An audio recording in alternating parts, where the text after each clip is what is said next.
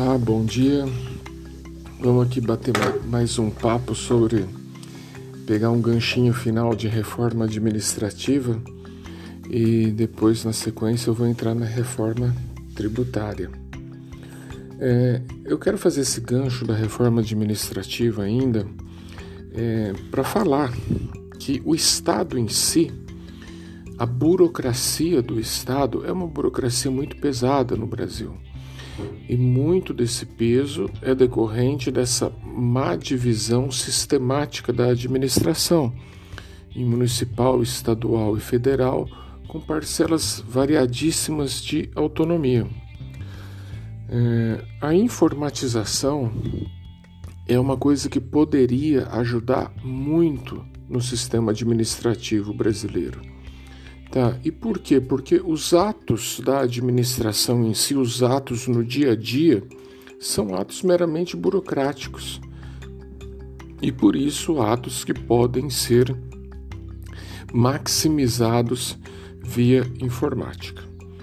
Tá, eu queria também fazer uma, uma análise a pedido é, de um ouvinte sobre o sistema de cartórios no Brasil, que é um sistema absolutamente ultrapassado, retrógrado, é, que em pouquíssimos países do mundo existe, mas que é uma herança brasileira desde os tempos que, de império. Nós temos basicamente no Brasil cartório de registro civil, de notas imóveis e de protestos. Registro civil fazem os atos da vida civil: nascimento, morte, casamento, divórcio notas as escrituras imóveis onde você registra as compras e vendas e protesto onde são apontados os devedores inadimplentes. Mas veja só a dificuldade que é lidar com um sistema desses. Eu vou dar um exemplo de uma compra e venda de um imóvel. Depois que você escolhe um imóvel para comprar, você tem que Pedi as certidões negativas nos cartórios na prefeitura para saber se o imóvel tem débito, em nome de quem ele está efetivamente, se não tem nenhuma restrição ao imóvel. Aí você tem que fazer uma escritura, onde? No cartório de notas. De uma escritura de compra e venda. E depois você tem que registrar essa escritura no cartório de imóveis, porque, segundo a lei brasileira, é o registro da escritura que transfere efetivamente a propriedade do imóvel. Então, ou seja, é bem complexo, envolve cartórios diferentes, entes públicos diferentes, mas não basta o registro no cartório. O registro no cartório pode te transmitir a propriedade, mas você tem que também comunicar à prefeitura, porque senão o imposto sobre o imóvel ficará sendo gerado no nome de quem a prefeitura tem informação. Então, ou seja, é um sistema complexo, um sistema pesado tá? e um sistema que gera insegurança. Tá? Sem contar o aspecto de custas e emolumentos, porque cada estado pode ter o seu sistema de custas e tem estado que cobra mais, estado que cobra menos. Então é comum você ver, por exemplo, pessoas às vezes que compram um imóvel, por exemplo, na cidade de São Paulo, vai fazer escritura no Paraná porque lá no Paraná paga menos pela escritura. E depois ele volta para São Paulo e registra a escritura. Ou seja, não existe muita lógica nesse sistema. Tá? Nos países um pouco mais para frente, digamos assim, é, você, primeiro, registro civil, você nasce, casa, separa e morre na prefeitura. Porque a prefeitura é o órgão que precisa ter informação de quem nasceu, quem morreu, quem mora na cidade. Porque é ali que a pessoa vai viver efetivamente, é ali que o poder público vai se planejar também para melhor atender as pessoas que ali vivem. Não existe cartório de notas, é, perdão, de imóveis. Os, os imóveis também são registrados na prefeitura. Porque é a prefeitura que cobra imposto sobre os imóveis, é a prefeitura que cabe fazer o asfalto na rua, é, coletar o lixo, fazer o sistema de, de esgoto, de água. Então, ou seja, é um sistema mais leve e muito mais eficiente do que esse, esse sistema cartorial que existe no Brasil. Tá? Então, feito esse, esse gancho, eu vou agora fazer uma, um aspecto geral da reforma tributária. Bom, primeiro, a palavra-chave é tributo. Tributo é o gênero, tá? E dentro desse gênero existem os impostos, taxas, contribuições de melhoria e preço público. O que é imposto? Imposto é aquilo que você paga para o Estado e não tem uma retribuição específica.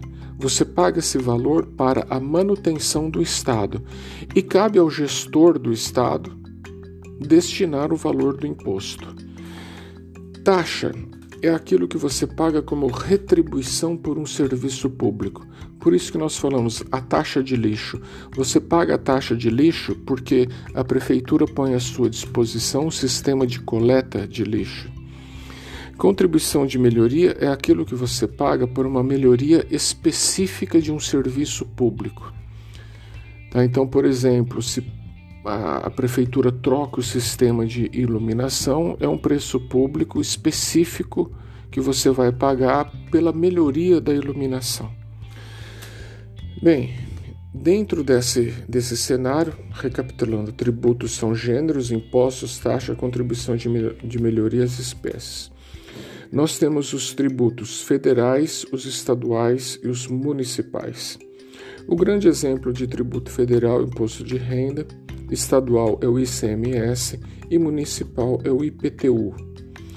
Bem, imposto de renda é aquilo que todo mundo paga é, em razão do que ganha pelo trabalho. ICMS, circulação de mercadoria e serviços, é um imposto estadual. E o IPTU, Imposto sobre a Propriedade Territorial Urbana, é um imposto municipal. Dentro desse cenário, nós temos de novo um sistema extremamente complexo. Um sistema que invariavelmente vai acabar nos tribunais e chega até Supremo Tribunal Federal para decidir sempre. É, o ICMS, por exemplo, é um imposto municipal. Cada estado pode fixar a alíquota de imposto. Mas aí vem aquela situação: uma mercadoria que sai do Paraná e vai para São Paulo, onde ela paga ICMS? No Paraná ou em São Paulo? A alíquota do Paraná pode ser diferente da alíquota de São Paulo. E se lá for menor, tá, é óbvio que o, que o contribuinte vai querer pagar no Paraná. Se for maior, ele vai querer pagar em São Paulo. Então, e isso surge o que? Uma guerra né, entre os estados, uma guerrinha tributária. O IPTU é aquele imposto que você paga por ter, por ser proprietário do imóvel. Veja, o IPTU não tem nenhum caráter de retribuição. Você paga simplesmente por ser proprietário do imóvel.